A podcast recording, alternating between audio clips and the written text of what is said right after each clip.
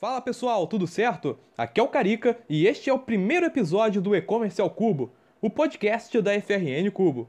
Por aqui, a gente vai compartilhar nossas experiências em projetos, reuniões, eventos e em tudo que está nos bastidores do desenvolvimento de um e-commerce. E neste episódio de estreia, a gente vai usar um dos nossos cases mais legais para falar sobre a aplicação dos conceitos de MVP no e-commerce. Esse projeto é o essencial para você, ele é um e-commerce do grupo Kimberly Clark, uma multinacional americana do setor de cuidados pessoais. Certamente são produtos que já fazem parte do nosso dia a dia, como os papéis higiênicos Neve, as fraldas Hugs e outras marcas conhecidas como Kleenex, Scott e Íntimos. Feita essa introdução, quero apresentar o meu colega de trabalho Sérgio Ortega. Ele é gerente de projetos aqui na FRN e vai ajudar a contar um pouco da história desse case. Tá tudo bem por aí, Sérgio? Fala, Carica tudo em paz, cara, tudo certo. Só dando uma introdução aí, como o Carica já adiantou, sou gerente de projetos aqui na FRN, é, fiz parte aí do time, né, que fez essa implementação do caso da Essencial para você. E é isso aí, Carica. A ideia hoje aí é apresentar aí para a galera um pouquinho mais aí sobre o conceito de MVP, né, e o quão importante foi esse conceito e para o projeto em si. Antes de falar sobre os principais pontos desse estudo de caso, acho legal a gente passar brevemente sobre o conceito de MVP. MVP, que é a sigla para Produto Mínimo Viável. Seu conceito é muito usado em startups e em empresas de tecnologia como um todo. A ideia é, basicamente, desenvolver versões enxutas de um produto, mas é preciso que essa versão inicial já entregue a proposta de valor desse produto. O Uber, por exemplo, começou funcionando nos Estados Unidos apenas na cidade de São Francisco, para usuários de OS é, e com pagamentos feitos em cartão de crédito pelo aplicativo. Né? Na época, os passageiros eram conectados a taxistas de carro de luxo. Somente três anos depois que o aplicativo passou a conectar os passageiros com motoristas de carros particulares. E o Airbnb começou com seus fundadores recebendo em seu próprio apartamento participantes de uma mesma conferência que eles estavam. Depois eles começaram a se hospedar também em casas de outras pessoas comuns e não em hotéis. Então perceba que a premissa é a mesma desde o começo para esses dois serviços. Uh, e com o e-commerce é a mesma coisa. Dá para começar com um modelo mais simples, entregue em poucas semanas, em vez de esperar longos meses para lançar um site com funcionalidades super robustas. Agora, vamos passar rapidinho pelos três pontos-chave desse case. E depois vamos nos aprofundar um pouco mais em cada um, beleza? Esses três pontos são: o primeiro, a digitalização de um dos maiores fabricantes do mundo, falando aí da Kimberly Clark. O segundo, que é falar sobre o desenvolvimento de um projeto ágil durante a quarentena. E o terceiro, que é um Go Live de aproximadamente três semanas. Isso tudo durante a pandemia.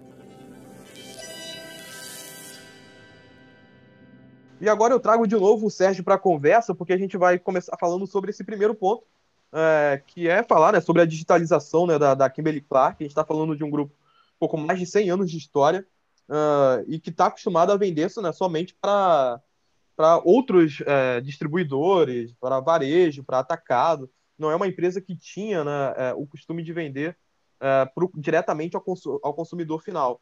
É, então, por isso, eu acho que, que a, a, acho que a grande sacada aí é a ideia de superar o, o aquela ideia de conflito de canais, né, muito presente uh, nas empresas aí que são fabricantes, nas indústrias, né, aquele medo de quebrar a corrente né, da, da, da cadeia de valor. E aí eu queria que o Sérgio trouxesse um, um pouquinho do que ele pensa sobre isso, né? É, sobre o quão é, difícil é, é você quebrar essa ideia em, em fabricante, né? E, e, você conseguir digitalizar a sua operação e levando a venda diretamente ao consumidor final. O que você tem a dizer um pouco sobre isso, Sérgio? Carica, realmente, é, esse é um ponto que nós percebemos aí, né? Como você mesmo disse, que o, os clientes, fornecedores aí têm esse certo receio, né? Mas esse ano de 2020 foi um ano totalmente atípico, né? Onde tivemos um cenário pandêmico aí, uhum. é, que, cara, fez com que esses clientes se movessem, né? Porque, assim, os clientes B2B que eles vendiam, muitos deles estavam com portas fechadas. Então, assim, é, eles estavam ficando com muita, vamos dizer assim, defasado. Seus estoques estavam ficando super lotados, os clientes não estavam puxando. E ele se viu obrigado, nesse sentido, né, a fazer uma movimentação estratégica e voltada é, para esse mercado em si, né, de e-commerce. Então, é, as empresas tiveram aí, no caso a Kimberly, que, que se movimentar, né, estudou, entendeu aí com seus clientes Para quê? Para que uh, os produtos que ele iria disponibilizar no teu e-commerce, de certa forma, não, não, não gerasse uma concorrência direta, né, com esses parceiros, com esses seus clientes, vamos dizer assim, né? É, então foi mais uma assim uma oportunidade, né, que, que esse cliente identificou nesse cenário, por mais que assim seja um, um cenário totalmente atípico, mas uma forma de tentar, né, é, superar esse desafio aí e de certa forma se consolidar no mercado também, né? Porque muita gente não sabe hoje que, por exemplo, um papel higiênico neve é de uma Kimberly Clark. Normalmente o pessoal só associa Kimberly Clark com aqueles equipamentos que você vê geralmente uhum. em banheiros, onde tem porta, papel toalha. Geralmente no tipo. escritório, tipo. né, cara, na, na empresa. Nos né? escritórios, né? exatamente, é. cara. Então, assim, e a empresa é muito mais do que isso, cara. Então, eu acho que foi uma baita sacada aí, sim, do, do, parceiro, do cliente para explorar né, esse cenário pandêmico aí que nós estávamos vivendo até então. Ah, sem dúvida, né, cara? É, é uma empresa pô, super popular. É, talvez não a marca, mas os seus produtos, né? a, a empresa em si, ela está muito presente no dia a dia de qualquer pessoa aqui, independentemente de classe social e tudo mais, de região. É, é uma das maiores fornecedoras do mundo no, no, no seu setor. Quando eu até conversei com, com, com a Rafa, na, na época que a gente estava produzindo esse case, que é, parte do pensamento da, da, dentro da Kimberly Clark era de usar o, o e-commerce como um ambiente de teste, né? Para você. Pra, é como eu falei agora há pouco, é mais para eles sentirem realmente como é a, essa experiência de vender para o consumidor final, de sentir essa resposta direta e não ficar tão dependente assim da, do que o, o, o seu revendedor traz, né? No supermercado, enfim. Com certeza. E o legal também é, desse case aí, né? Mais do que o MVP ali, né? Que se eu não me engano, nós iniciamos esse projeto ali meados de abril, maio. E assim, a pandemia, é, esse cenário aí de quarentena já, já estávamos aí no segundo, terceiro mês aí entrando forte, né? Então assim, eles até acharam que estavam, estavam super atrasados, né? Nessa entrada, cara, precisamos colocar o quanto antes e assim, isso foi super positivo, né, para o projeto como um todo ali, onde a gente conseguiu rodar esse MVP justamente para não perder essa oportunidade, né? Porque até então nós não tínhamos ali uma certeza até quando que ia essa quarentena ou não. Então... Boa, boa, é isso aí. E aí no segundo ponto, cara, que eu queria trazer é justamente a aplicação né, desses conceitos de MVP que a gente comentou aqui no começo do programa, é, nesse projeto é, especificamente, né? Eu, aí eu queria que você, Sérgio, trouxesse é, primeiro como era a nossa relação com, com o cliente durante esse projeto. É, a gente subiu ele, poxa, em três semanas mais ou menos, 20 dias, 21 dias. É, foi num prazo super apertado, cara, já no auge da pandemia, como você estava comentando agora há pouco. Aí eu queria que você trouxesse um pouco para a gente sobre como, era, como eram as trocas com o cliente, até para mostrar o que era fundamental para subir na primeira versão, ou deixar o que era desejável para depois. Conta um pouco para a gente como foi é, o desenvolvimento do projeto em si. Legal, Carica, vamos lá. Então, é, nossa relação com a Kimberly, né, ela já, já tinha um um tempo aí, desde o ano passado em si. Nós fizemos a subida de um outro projeto com eles, né, dos Mais Abraços, que é basicamente um site onde você consegue criar um chá virtual, tá? E arrecadar, fazer com que é, a mãe ou o organizador do evento consiga trocar seus presentes ali por produtos Kimberly de modo geral, né? E então esse que foi aí, vamos dizer assim, o que consolidou a nossa relação e fez com que tivéssemos aí um, uma vantagem no momento aí para iniciar esse projeto de essencial.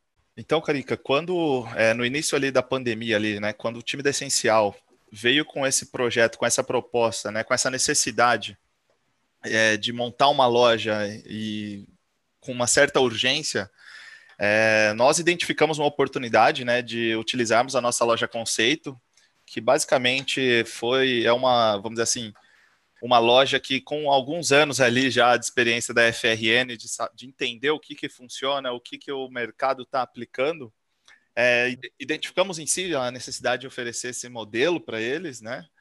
E, cara, foi super positivo. O pessoal é, foi super receptivo, né? Entendeu a proposta, entendeu que teríamos que ter um dinamismo muito grande ali, uma interação entre o time da FRN e o, as várias áreas da Kimberly Clark, né? Porque quando a gente está falando de uma grande empresa, é, geralmente é setorizado, né? Então tem a equipe, o time responsável por fazer a parte de criação das imagens, o outro time que faz a parte de, de descrição do, dos produtos. Então, assim, nós sabíamos o desafio, o cliente comprou essa briga junto com a gente, né? Entendeu essa importância disso, e isso foi fundamental aí, cara, para que nós conseguíssemos é, subir essa loja aí nesse prazo aí de, de, aproximadamente 20 dias, né? E o mais legal é, é, é, o entendimento do cliente, né? A aplicação dele em comprar essa ideia. Elas, pô, eles já tinham um prazo, a gente tinha um modelo que se adequava a esse prazo, e, meu, e eles compraram a ideia, eles vieram junto para cima e, e, meu, é, eu acho que em todo projeto isso é fundamental, porque é, muitos clientes nos procuram cobrando prazo e, e prazos é, curtíssimos, mas muitos não têm é, o pensamento ágil, né, o mindset, como a galera startupeira gosta de falar, não tem a estrutura né, é, dedicada para isso, e muitas vezes aí acabam rolando atrasos, enfim, é, é, eventuais dores de cabeça que são incompatíveis né, com, com o, o prazo determinado é, na, nas primeiras reuniões de projetos. Então, é, como muita gente hoje é, vê a palavra MVP, a gente adora falar so, sobre MVP no e-commerce, é, e, e, muita gente entende que isso é aplicável a qualquer empresa, a qualquer projeto. Acho que a palavra está na moda, é bonitinho e tudo mais, está muito. É, é, é, uma palavra muito difundida no, no, nos conteúdos sobre, sobre empreendedorismo, sobre desenvolvimento, sobre, enfim, marketing, por aí vai. Só que a empresa não está devidamente preparada para aquilo, né? Então, cara, eu, eu, eu fico imaginando uh, como isso é pô, difícil né, para quem está na linha de frente, principalmente do lado da agência, né, na hora de, de, de preparar o projeto, na hora de desenvolver a, a loja. Uh, e também, obviamente, do, do lado do cliente, né? Porque, uh, principalmente porque ele tem uma, uma necessidade de, de, de prazo uh, e muitas vezes não, não se cumpre porque talvez ele não esteja ainda com, com, com uma, com, uma, ideia, uma ideia muito madura para subir essa loja, né? Com o seu e-commerce muito maduro, né? O e-commerce ele não tá, ele não começa é, quando a, loja está no ar, quando o cliente ele vai lá e, e, e, acessa o site. Ele começa quando o cara ele está com, com aquilo planejado para ele no pro próximo semestre, para o ano seguinte. Então é uma construção que vem há muito tempo, que é uma coisa muito estudada. E com, então quando você é, exige bastante em relação a funcionalidades, a prazos e tudo mais, o cliente ele precisa ter uma noção boa da sua demanda. É, e isso aconteceu, cara, numa empresa gigante como a Kimberly Clark, cara. A gente está falando de uma estrutura centenária, de uma empresa global, é, com núcleos pô, em todos os continentes praticamente aí do, do, do, mundo. E eles pô, separaram o núcleo deles aqui no Brasil, aqui na América Latina, e conseguiram se estruturar dessa forma. É, e, e, poxa, a gente está falando de uma empresa que muito bem poderia ter é, dificuldades em, em desenrolar esse projeto de forma mais ágil, justamente por ser é, por ter muita gente tomando, tomando decisões, não é não, Sérgio? Sim, cara, com certeza, Carica. E assim, um fato, um fato legal, cara, que, que destaco aí foi que justamente tendo essa preocupação, né, essa visibilidade desse processo burocrático, cara, a gente fez um trabalho com eles diferenciado em que sentido? Nós fizemos uma apresentação para eles, né, de tudo que nós iríamos precisar para esse MVP. Então, por exemplo, em se tratando de home, todas as dimensões dos banners que, que nós iríamos utilizar, toda a estrutura do menu que deveria ser apresentado, é, a imagem do, dos produtos, todas as dimensões, tudo certinho. Com isso, é, o time deles, com certeza, ficou com, vamos dizer assim, mais com um foco maior né, em preparar essas informações, de certa forma, e enviava para a gente todo esse material e assim, outro ponto que geralmente costuma, né, nos projetos aí ter um, uma certa curva aí de aprendizado é justamente o manuseio da plataforma em si, né? Então, nós acabamos que absorvendo essa, essa etapa do processo, do projeto também. Então, é, nós como agência fizemos todo o cadastro, garantimos todo, é, vamos dizer assim, a consolidação das informações dentro da plataforma, né? O que, que com certeza colaborou para essa agilidade aí do, desse projeto. Ah, sem dúvida, sem dúvida. E, e, esse, esse ponto é interessante do conhecimento da plataforma. É outra coisa que pode agilizar ou não a entrega de um projeto, né? Porque muitas vezes o cliente vem de uma migração ou seja um projeto novo mesmo, mas se ele não tiver um time de, de desenvolvedores ou um time de operação é, dedicado para esse projeto, e se não tiver um time que conheça da plataforma que está desenvolvendo, cara, esquece a ideia de MVP, esquece a ideia de, de ser ágil, de ser rápido. Então, ser ágil, não, claro, é uma questão de mindset, principalmente, não tenha dúvidas disso, é, mas é principalmente uma questão de estrutura, de ter time e conhecimento interno para conseguir é, ter rapidez é, no desenvolvimento de um projeto. Porque, mano, e a gente está falando de rapidez com qualidade, né? Porque Exatamente. a gente fala muito sobre agilidade e rapidez, mas é, é como a gente está falando aqui, produto mínimo viável, cara. Tem que ter viabilidade para ter validade. Até, desculpa aí, é um, um, ponto interessante, cara, que eu até vi recentemente num dos treinamentos de Agile que nós tivemos aí, assim, muitas vezes ser ágil não quer dizer que vai ser mais rápido. O conceito de ser ágil é o quê? Você, você errar rápido e corrigir rápido. Então, esse é o conceito de agilidade, né? Você ter um tempo, uma resposta apresentar uma solução muito com uma agilidade maior do que você fazer um processo como normal aí e só depois lá na frente tu vê que deu errado e, e vamos lá, jogou fora todo esse, esse período aí, né? Essa que é o maior, vamos dizer assim, uma das maiores virtudes aí desse processo ágil. Cara, é, é aí onde a agilidade ganha sentido, né? Porque você errando rápido, você consegue testar mais rápido, né? Você consegue ouvir ali a resposta do, do consumidor também de maneira mais rápida e aí você vai medindo o resultado, vai evoluindo, é, tem, é, faz parte até daquele ciclo de construir, é, medir e aprender, né? Ou construir, aprender e medir, agora eu não lembro qual é a ordem certa, mas ela está ali na, na, base dos conceitos ali é, de desenvolvimento ágil. Então, é, é aí onde, a, é, é como eu falei, é aí onde a agilidade está ganhando valor. É, porque, como você falou, cara, não, não, é a rapidez por si só. Nem sempre o, o, o, um projeto ágil ele vai entregar uma loja mais rápido. Porque, cara, se quer subir uma loja rápida, se você não tem tantos recursos, você pode adquirir um template, você pode é, é, é, é adquirir uma plataforma que já trabalhe com, com, com templates assim bem prontos, sabe? Para quem está desenvolvendo, sei lá, um site institucional, um blog, o que tem mais por aí é, são lojas de, de, de, de templates. Então, é, não é uma, uma rapidez de subir o projeto em si, mas é uma rapidez de você subir com qualidade, subir algo que já tem a sua cara, né? Porque meu, um MVP de e-commerce, cara, não é só deixar o site lá bonitinho, criar uma landing page e fazer a galera só tirar pedido e você vai demorar séculos para entregar, não, mano. Você tem que estar tá tudo redondinho, cara. Pô, o estoque ali bem integrado ali com, na, na loja. É, você tem que estar tá oferecendo uma boa experiência de navegação, rapidez, fluidez é uma política de, de, de, privacidade, de compra, de entrega, tudo isso bem montado. Porque na né, versão enxuta não é a versão incompleta, né? É, é algo bem desenvolvido, porém de uma forma, como a gente está falando, está bem repetindo aqui, uma forma ágil, uma forma bem feita, né? São processos mais curtos, né? Vou até usar o termo técnico, são sprints mais, né, mais curtos ali na hora de desenvolver o projeto.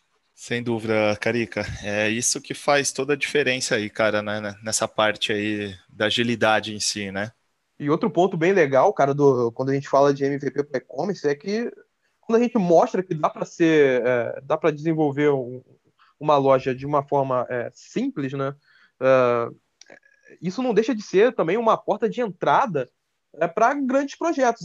Às vezes, é, grandes empresas que é, de, de áreas né, e de mercados que ainda não estão é, muito bem é, consolidados no e-commerce, é, a gente tem aí empresas que, que muitas vezes são mais conservadoras, são mais é, desconfiadas em relação a, a, ao desenvolvimento de, de, de, uma loja.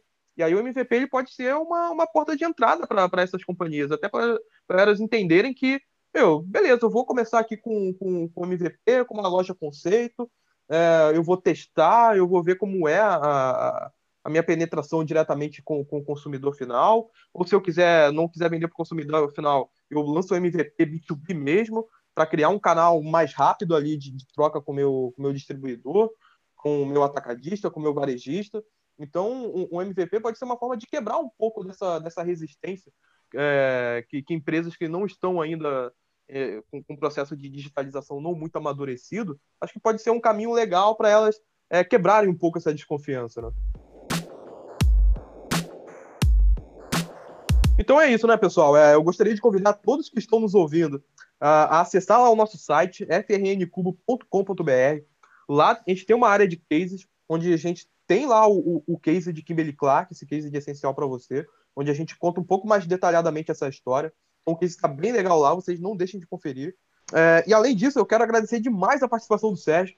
Cara, foi uma honra. E eu queria muito que você deixasse aí as suas considerações finais aí, os seus agradecimentos aí a, a, ao nosso público que espero que, este, que, que, que tenha nos aguentado aí até o final. Que isso, Carica. É, foi uma honra, cara, minha, poder participar aí com você desse episódio aqui, desse podcast, falar desse case de essencial para você. E, cara, pode, conta comigo aí. Precisar aí, puder ajudar, estarei aqui à disposição. Obrigado mesmo. Demorou, mano. Cara, espero que seja o primeiro de muitos.